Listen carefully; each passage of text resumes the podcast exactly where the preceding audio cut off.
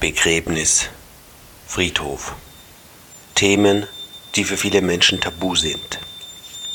Sie wollen nicht daran denken.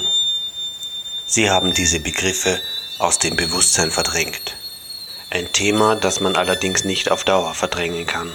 Jeder verliert irgendwann einen Freund, Verwandten oder Bekannten, dem er die letzte Ehre erweisen wird, an dessen Begräbnis er teilnehmen wird.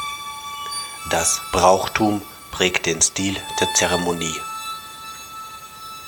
Am Land verläuft sie anders als in der Stadt.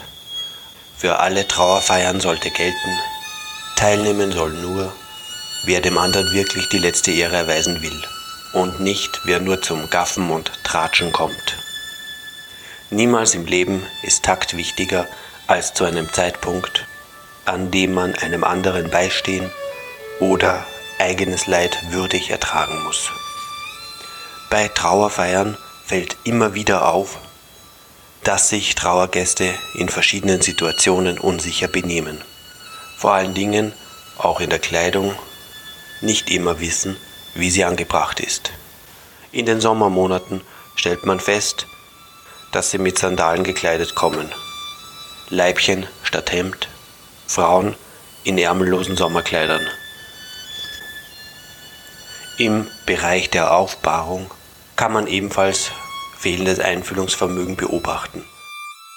Trauergäste, die sich laut unterhalten, sind äußerst störend. Desgleichen im Kondukt.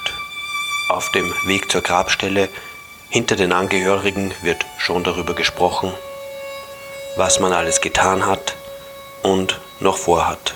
Das ist auch nicht passend.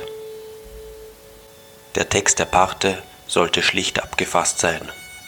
Zeit, Ort und Art der Feier müssen ebenso erwähnt werden wie etwaige Wünsche des Verstorbenen. Dass zum Beispiel anstatt der Grenze das Geld einen wohltätigen Zweck zugeführt werden soll. Wer eine Parte bekommt, muss sie, falls er nicht selbst am Begräbnis teilnimmt, möglichst rasch beantworten. Das Kondolenzschreiben sollte handgeschrieben sein nur auf den Trauerfall, nicht aber auf andere Neuigkeiten eingehen. Nur die nächsten Verwandten müssen nur schwarz gekleidet sein. Für Herren ist die schwarze Krawatte obligat. Schwarze Strümpfe sind es nur für sehr nah verwandte Damen.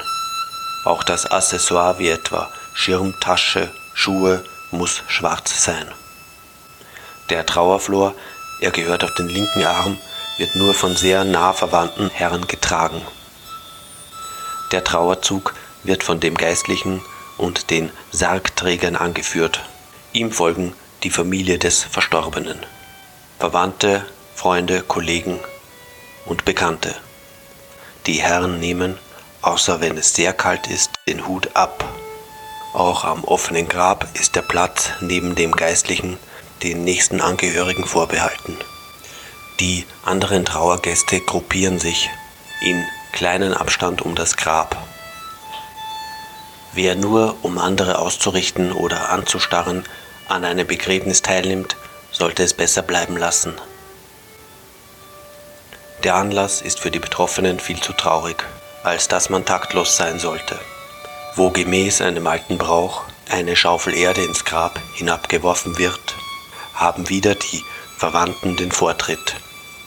Dass der Friedhofsangestellte gleichzeitig mit dem Schaufel übergeben die Hand zum Trinkgeld aufhält, zeugt sicher nicht von Takt.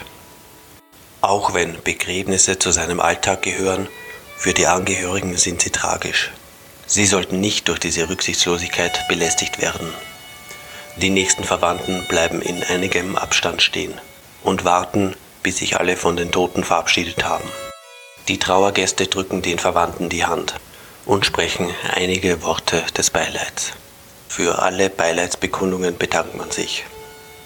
Es werden an alle, die ein Kondolenzschreiben geschickt oder am Begräbnis teilgenommen haben, vorgedruckte Danksagungen verschickt.